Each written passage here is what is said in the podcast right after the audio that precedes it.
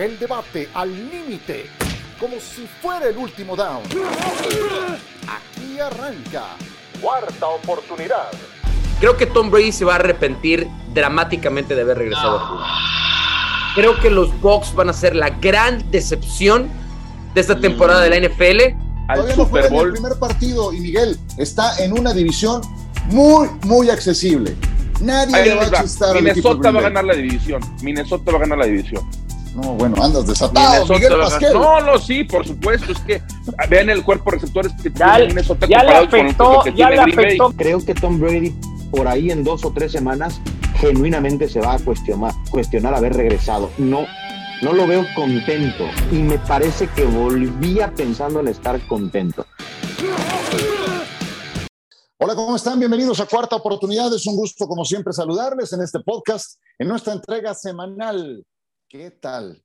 ¿Qué tal de fina andaba la bola de cristal de Miguel Pasquel? Porque eso que escuchamos lo dijo hace cinco meses porque lo que dijo Mauricio Pedrosa lo dijo antes de la semana uno, de que Tom Brady se iba a arrepentir de haberse eh, salido del retiro. Y lo mismo de Eitan, que lo dijo en la semana tres. Hombre, también cuando somos certeros hay que presumirlo. Miguel, todavía no son campeones, pero van encaminados los vikingos. ¿Cómo estás?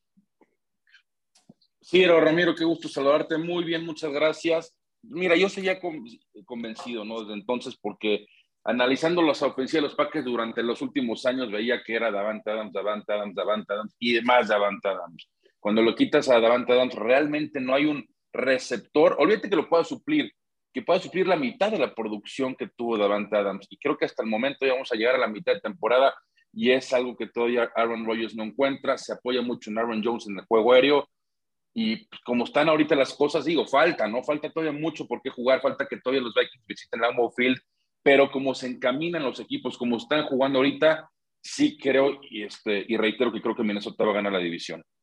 y con lo que le viene, por ejemplo, a Green Bay, que va a visitar a Buffalo el domingo por la noche, y ese es un juego de alto riesgo para Green Bay. Ramiro Pruneda, la tenías, era tuya, y la dejaste ir, diría el señor Bermúdez de la Serna, el que le mando un abrazo el, de Tom Brady estaba diseñado para ti.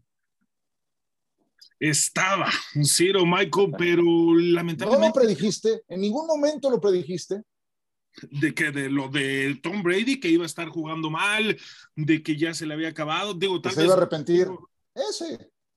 Fíjate, yo tal vez eh, no estaba pensando que se iba a arrepentir del retiro, pero sí estaba esperando una temporada así de desastrosa como la está teniendo ahorita, que realmente él se pudiera dar cuenta de que ya es momento de declarar que se tiene que retirar, que el fútbol ya no es en este momento para él, que lo que tenía que dar, que va a ser el más grande de la historia, ya lo es. Pero simplemente esta temporada tenía la excusa de que no estaba el equipo completo y cuando lo tiene completo, pues han sido actuaciones desastrosas. Creo que todos quisieron darle la razón cuando en ese juego en contra de, Kansas City, pues tuvo arriba de 350 yardas, tuvo tres pases de touchdown y dicen, ven, sí, todavía tiene el potencial para hacerlo, eh, nos va a dar regalar una temporada muy similar a la del año pasado, pero no.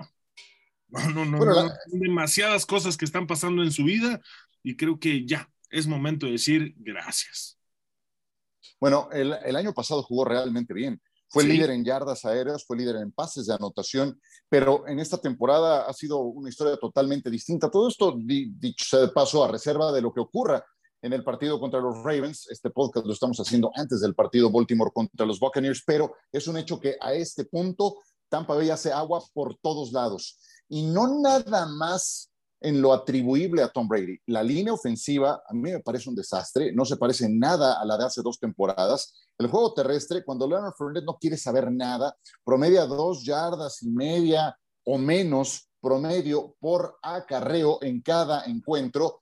Y pues la defensa le permitió casi 200 yardas terrestres al equipo de eh, Carolina la semana anterior y eso que ya no estaba Christian McCaffrey, lo cual me pareció increíble. Veremos si todavía los Buccaneers pueden levantarse, porque en su división no hay alguien que se haya despegado. El sur de la Conferencia Nacional sigue siendo realmente mediocre y ellos sí creo que podrían todavía levantarse para ganar la división. Pero Green Bay, ¿qué va a pasar con Green Bay? porque a mí me parece mayor todavía la decepción de los Packers en relación a lo que estamos viendo en esta temporada y lo veo, Miguel, más eh, difícil que se levanten, considerando que van contra Búfalo esta jornada. Sí, fíjate que desde que Aaron Rodgers es quarterback titular, no recuerdo haber ido una línea tan favorito al otro equipo. Es decir, los Bills salen favoritos por 10 puntos y medio.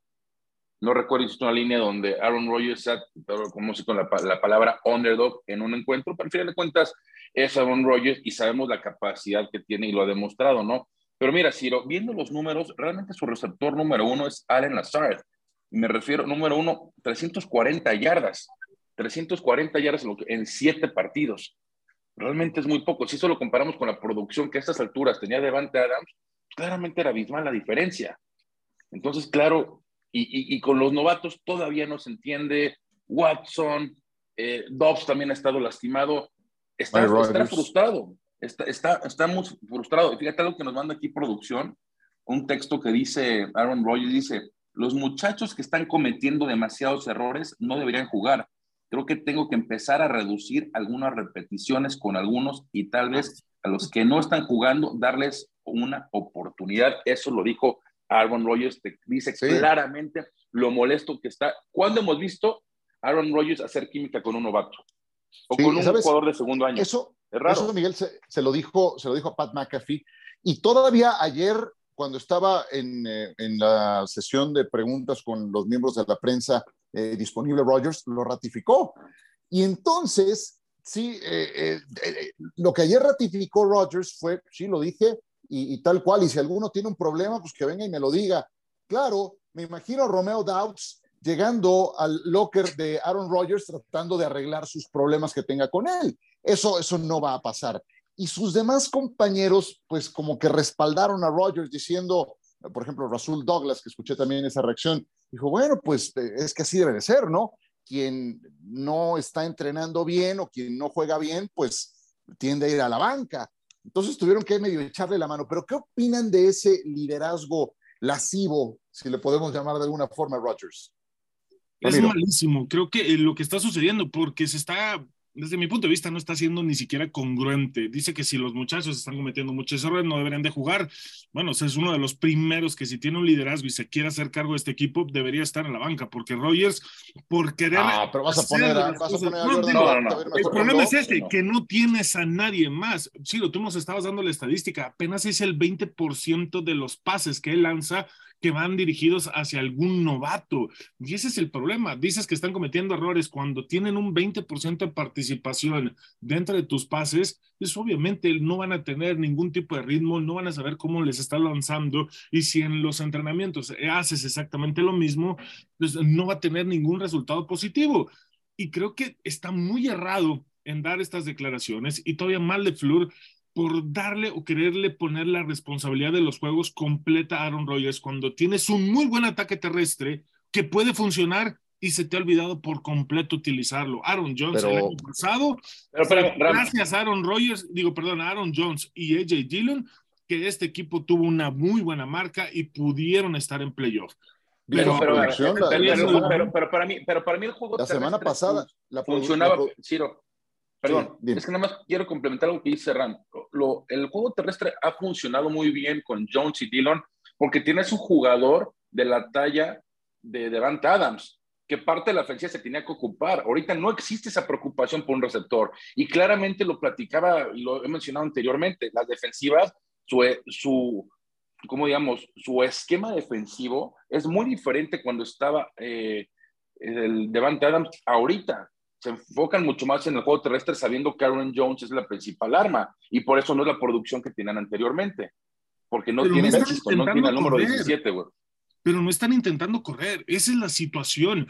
Eh, para que pueda funcionar tu ataque aéreo, primero, eh, primero tiene que ser el ataque terrestre. No es de que funcione tu ataque aéreo para que pueda funcionar tu ataque terrestre. Es completamente lo contrario. Las defensivas es mucho más fácil este, poder eh, cubrir eh, las, las coberturas aéreas si no tienes que preocuparte por un ataque terrestre.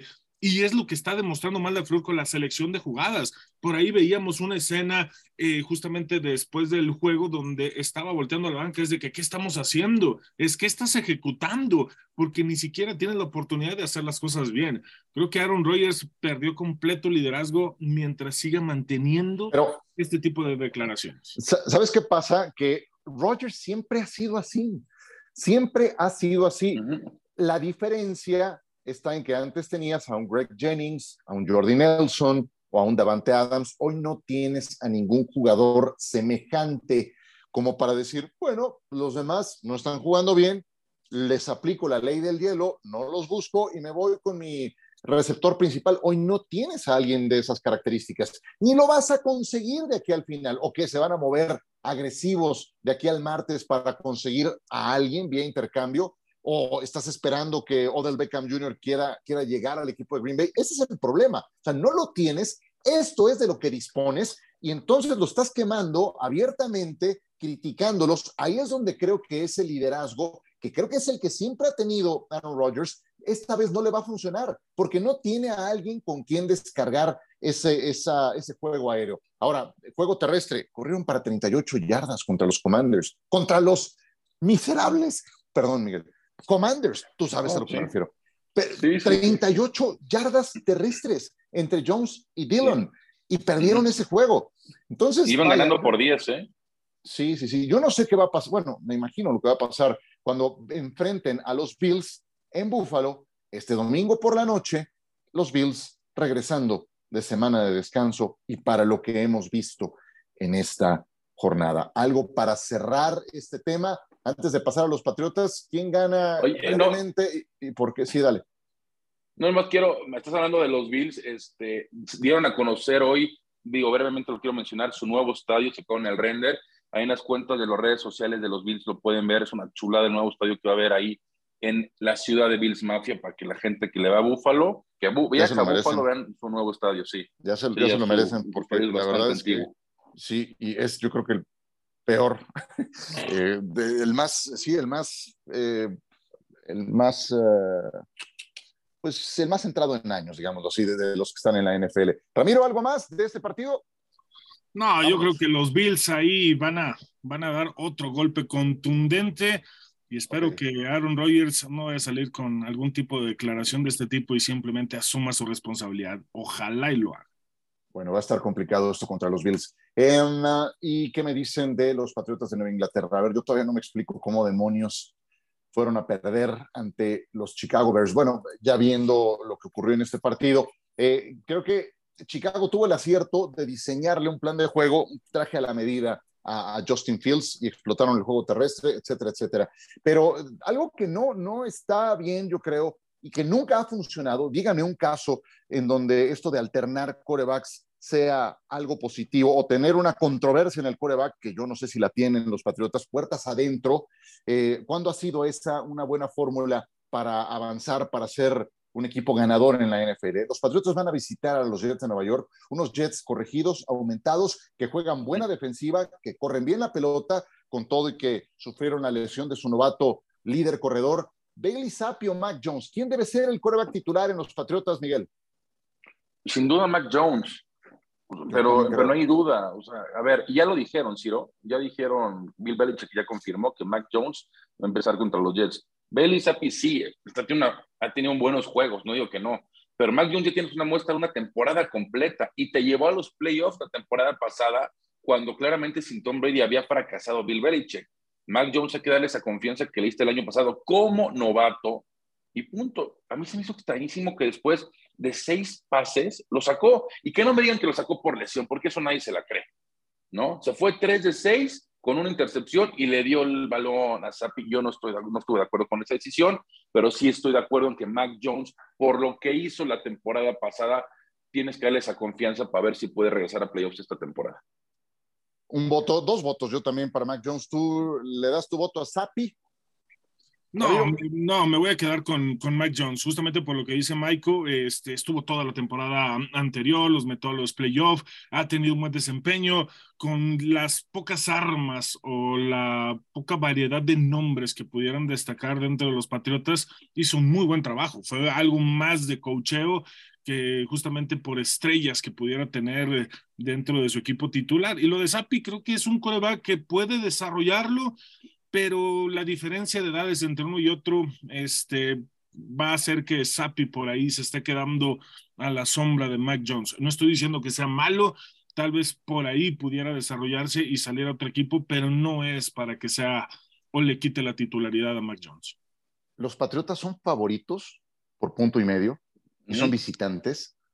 Ah, me llama la atención, ¿eh? porque si no es ahora que los Jets pueden pues eh, ganarle a Nueva Inglaterra, entonces no sé cuándo, que todavía tenemos dudas de los Jets. Eh, ¿Cuáles son las dudas? El que, el que a Zach Wilson no le descargan la, la responsabilidad, porque tampoco es que tengamos ahí un gran rendimiento del coreback, ¿estamos de acuerdo? Pero sabes que Ciro contaba con un gran juego terrestre como era Brice Hall. Se apuntaba para ser el novato ofensivo del año y lamentablemente sufre una lesión que lo va a dejar fuera el resto de la temporada pero ya tomaron a Robinson. Ah, pero ni Michael Carter ni Robinson creo que es la solución. La versatilidad que te daba Hall era muy difícil. Es más, yo lo tengo en una liga en mis fantasies. Seguro varios que nos están escuchando lo tienen y sí es una pérdida baja. Ni Robinson ni Carter creo que lo puedan suplir. Pero aquí, mira, a mí me tocó ya transmitir y ser parte de la cobertura del juego contra los Packers. Y lo platicamos en el podcast. La agresividad que tiene este equipo de, a la defensiva pocas defensivas lo he visto esta temporada. Entonces yo creo que esa es, ahora sí que la fórmula de Robert Saleh, como era en su momento con los 49ers cuando él estaba ahí, jugar defensiva y correr el balón. Veamos si en Bisco pueden correr el balón porque la defensiva es una de las mejores unidades de toda la liga.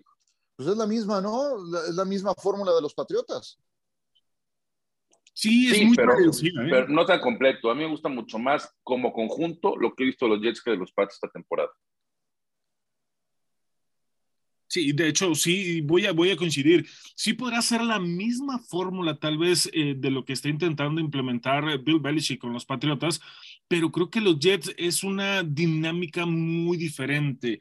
Un coach, eh, como justamente lo estaba diciendo Michael, que copió la fórmula o de lo que aprendió mientras estaba en los 49 de ser una muy buena defensiva, muy dinámica, muy agresiva, de mucho golpeo. Este Queenie Williams está teniendo una gran temporada. Este, este liniero defensivo es muy difícil poderlo eh, contener, aún haciéndole doble equipo. Está llegando a presionar. Eh, es increíble. Me gusta mucho cómo está jugando esta defensa.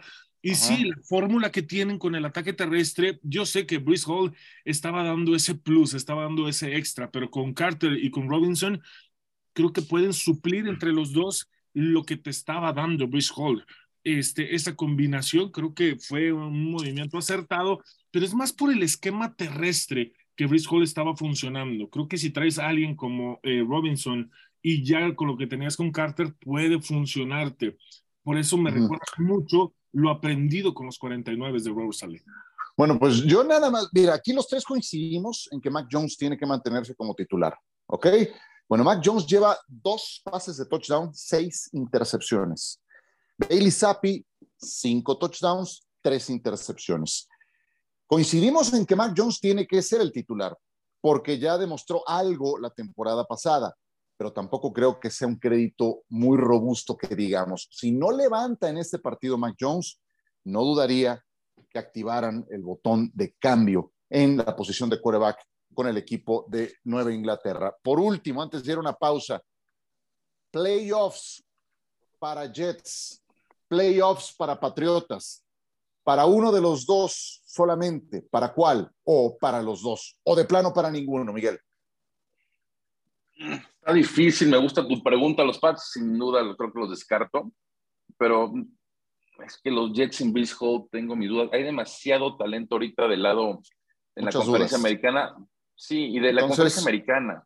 Pero sí, voy a meter a los Jets al playoff. Sí. Vas a meter a los, a los Jets. Sí, yo, yo, yo, creo por la ¿eh? defensiva.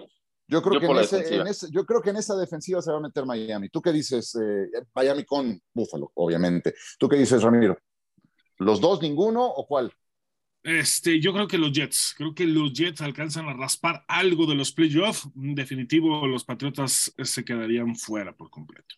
Es que los Pats tienen un calendario muy difícil todavía. O sea, le toca Jets, le, toca Minnesota, le toca dos veces Buffalo. Quieran o no, les tocan los Raiders, que creo que han tenido mala suerte esta temporada, pero es un buen equipo los Raiders, sobre todo al lado ofensivo. Les tocan los Bengals, les toca otra vez Miami. Está muy difícil el calendario de los Pats. Sí, yo, yo creo, yo, yo por eso voy con Miami en esa división. Yo por eso voy con Miami y yo, yo creo que los Jets, estando de acuerdo en lo que hablan de la agresividad defensiva, de equipos especiales y de lo de Brice Hall, no veo a su coreback asumiendo muchas responsabilidades. O sea, vean lo, de, vean lo que ha sido Zach Wilson. Yo creo que para 120 yardas. O sea, ¿qué es lo que tratan de hacer que no tenga mayores responsabilidades? Es el eslabón más débil del equipo. Pero bueno, vamos a ver, falta todavía más de media temporada por disputarse. Pausa, continuamos, cuarta oportunidad. De vuelta con ustedes, esto es cuarta oportunidad. Les queremos invitar a que se suscriban a Star Plus.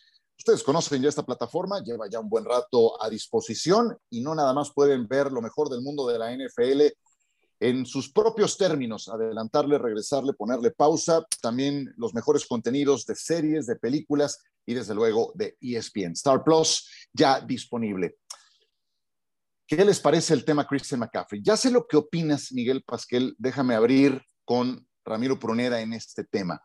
McCaffrey apenas tuvo una participación, yo diría discreta en su debut. No esperaba yo otra cosa, honestamente. Pero ¿cómo esperas que se vaya dando, que vaya evolucionando conforme domine el libro de jugadas, conforme avance la temporada? Me gusta muchísimo. Creo que es el corredor que le hacía falta eh, justamente a los 49 eh, por el esquema de zona que corre justamente San Francisco, porque lo vimos. Yo sé que fueron ocho acarreos. Obviamente, algunas de las primeras jugadas, sobre todo las del primer cuarto, este, conseguía ocho, seis yardas y me gustaba mucho cómo estaba haciendo la lectura. Creo que suma demasiado para el equipo de los 49 de San Francisco, justamente por este tipo de esquema que maneja Shanahan en el esquema de zona para correr el balón. Y es perfecto McCaffrey, tiene una lectura excelente, una visión de campo explosivo, a lo demás de lo que te pudiera dar eh, justamente como esa válvula de escape o en jugadas de pantalla donde tienes que tirarle el balón a McCaffrey va a ser perfecto en el esquema. Lo que sí ahorita necesita el equipo de San Francisco es tener sí, al 100% a sus linieros. Regresa Trent Williams, pero no al 100%. Por ahí el safety fue obviamente algo que le faltaba ritmo, que le faltaba estar completamente enganchado eh, en ritmo de juego y justamente es un error de Williams que le hacen el safety a Jimmy Garoppolo.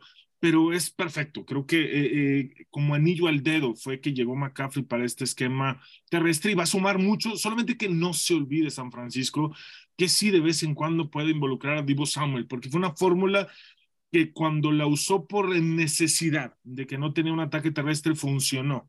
Y si ahora logras combinarlo, puede funcionar aún mucho mejor.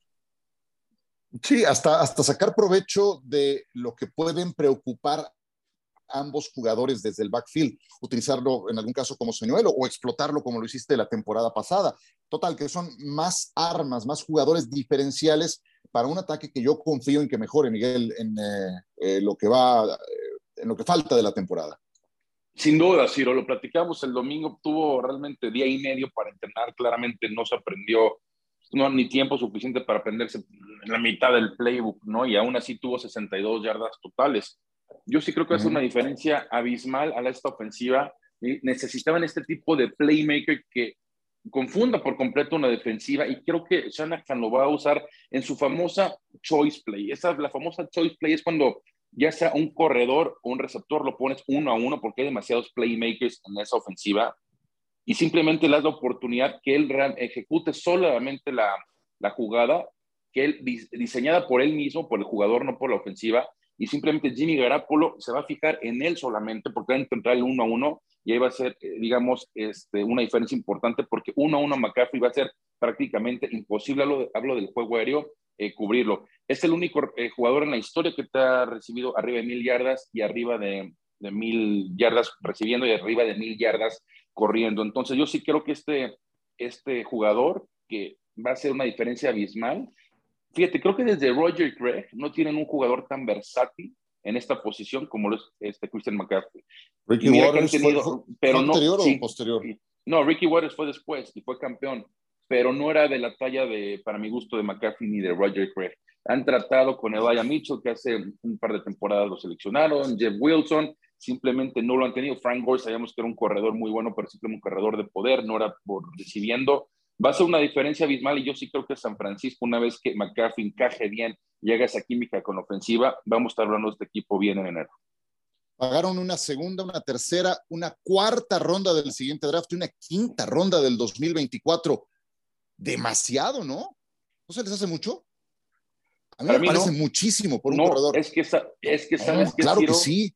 Ciro, eh, Christian McCaffrey ya es un jugador comprobado. Ya es un jugador Ajá. comprobado un, un, jugador de segunda, tercera y cuarta ronda no es comprobado. Y pregúntale a San pero, Francisco cuando en lugar de oye, McCaffrey eh, seleccionaron a Solomon Thomas. De todos lados. Pero Los tomas hasta gente no libres. Pero San Francisco no lo ha encontrado. Y yo San creo Francisco que tuvo a Raheem Mostert hace no mucho. Acuérdate los playoffs que tuvo. A mí se me hace que pagaron mucho. Total, ya lo tienes. En el juego terrestre. Okay. Mostert muy bien en el juego terrestre, no en el juego aéreo. Creo que es un jugador que te hace la diferencia en la ofensiva. Ojalá no se les lesione, porque además esa es otra, ah, otra no, historia. Bueno. Ah, ahí, esa es ahí, otra historia. Ahí se cae todo. Por eso, pero también ha sido propenso a lesionarse. Sí. Entonces, bueno, sí, ahora yo confío correcto. en que San Francisco gane la división. ¿eh? Yo sí creo que la va a ganar, porque hoy sí. el líder se llama Seattle Seahawks. Eh, Ojo con Seattle. Eh, eh, nuestro productor Rodrigo estuvo buscando en, en, los archivos, así como pusimos al principio lo de Green Bay y lo de Tom Brady, etcétera, etcétera. Nadie vio venir ni lo de Seattle ni de los gigantes. Eh, ¿Cuál les sorprende más? Se van a enfrentar además esta semana. ¿A ti, Ramiro?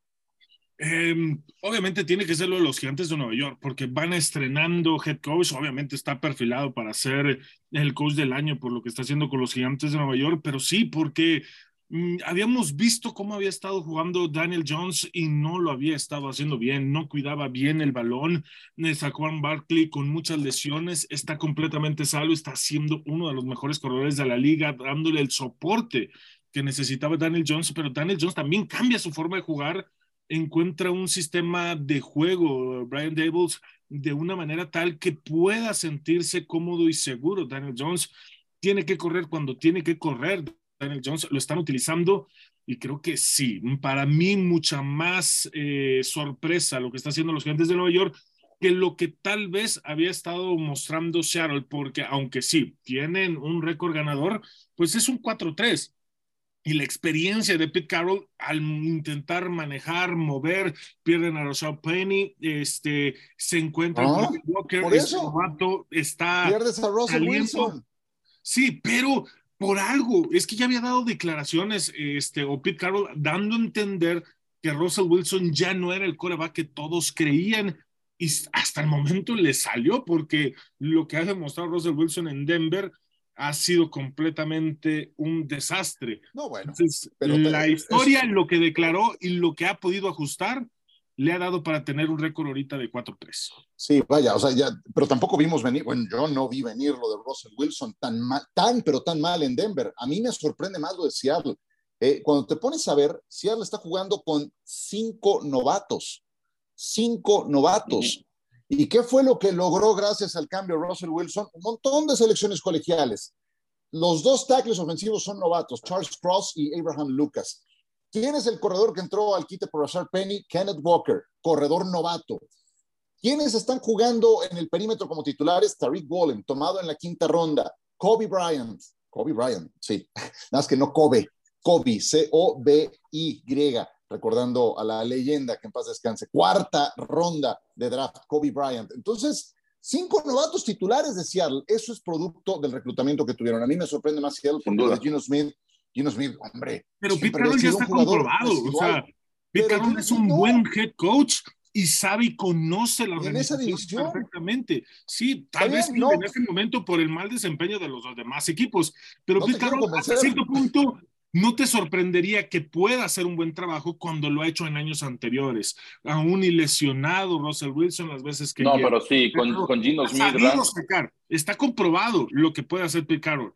Lo de Debo, su primer año ante una franquicia que los últimos años te había estado demostrando ser de las peores, tenerlos con tan solo un juego perdido, te habla más mm, de, de, que, de una sorpresa, de que qué es lo que está No, sin duda. Sí, sin duda. O sea, que si me dices cuál es más sorpresa, sin duda. Para mí los gigantes iban a ser de los peores equipos esta temporada y han ganado apretadamente, pero han ganado. Creo que fuera contra el juego contra Chicago, todos sus partidos han decidido en los últimos minutos, en los últimos dos minutos. Pero sí, lo que ha hecho Brian Dable con esa ofensiva, ¿quién da un peso por Daniel Jones? Absolutamente nadie. Y ha ni usado ellos mismos, ¿eh? facultad, ni ellos mismos, ya han usado la facultad del juego terrestre de Daniel Jones para poder producir y ganar partidos. Y creo que sí, sin duda para mí hoy en día la gran sorpresa, olvídense entre Seattle y Gigantes, la gran sorpresa de la temporada son los New York Football Giants, antes que los Jets, antes, de que cualquier equipo me ponga. Pues eh, cualquiera de los dos en realidad es una buena, es una buena elección. Aquí ya es cuestión de gusto personal, pero a mí sí me sorprende más lo de Seattle. Además, en esa división, los gigantes están con seis ganados, uno perdido, y bueno, han, obtenido también victorias que, eh, que, han sido eh, muy relevantes. Única derrota, por cierto, contra los Vaqueros de Dallas en Monday Night Football. Bueno, ¿están listos para su apuesta de la semana número 8? Yo confieso que veo algunas muy, muy, eh, bueno, no tramposas, pero algunas em, que pueden, pues sí, que pueden ser eso, una trampa. diez y medio puntos, vaya, diez y medio puntos Filadelfia favorito sobre Pittsburgh. ¿Qué me decían de Pittsburgh contra Tampa? También era desfavorecido y terminaron ganando ese partido. Dallas, favorito por nueve puntos y medio ante los Osos de Chicago. No sé, eh, los once puntos de Buffalo, eso todavía lo veo más probable contra los Packers, pero bueno, en fin, díganme ustedes cuál es su apuesta de la semana, señores. Eh, Miguel. A mí me encantan, me fascinan los Las Vegas Raiders contra los New Orleans Saints. Sale favorito los Raiders por un punto creo que los Reyes van a ganar ahí en Nueva Orleans cómodamente. Cómodamente me refiero por un touchdown.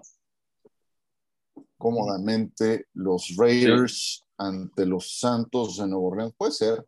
Sí, por un punto son favoritos los, Raiders. Aquí lo estoy viendo en uno y medio y, ahorita ya cerró en bueno, ahorita está en uno. Probablemente suba a uno y medio, dos, pero ahorita está entre uno y uno y medio.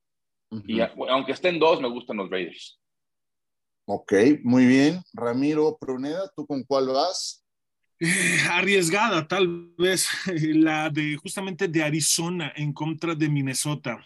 Eh, creo que la llegada de Andre Hopkins le está dando un plus y, se vio muy diferente que al Murray teniendo a Hopkins eh, justamente en el ataque aéreo le dio un respirar eh, con Eno Benjamin, con Ingram, este, ahora que no tienen a James Conner que está lastimado y se vio diferente el equipo. Me gusta, yo sé que la ventaja son tres puntos y medio por ahí para, para Minnesota, pero creo que Arizona puede dar la sorpresa. Digo, por eso dije, es una apuesta arriesgada, pero me gusta el cambio que tuvo Arizona con Hopkins en el ataque. No, no es tan mala idea, ¿eh? o sea, vaya, Arizona es visitante, si me das tres puntos y medio, yo no, no sé si le vaya a ganar a Minnesota. Traen semana larga de descanso eh, porque jugaron en jueves.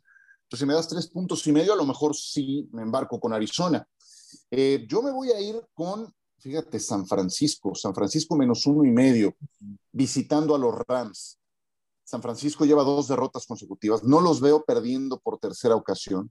Los Rams vienen de semana de descanso, pero tienen un montón de lesiones. Entonces, creo que San Francisco está obligado a ganar, trae un, sentido de urgencia en este encuentro, por eso escogería esa, esa apuesta.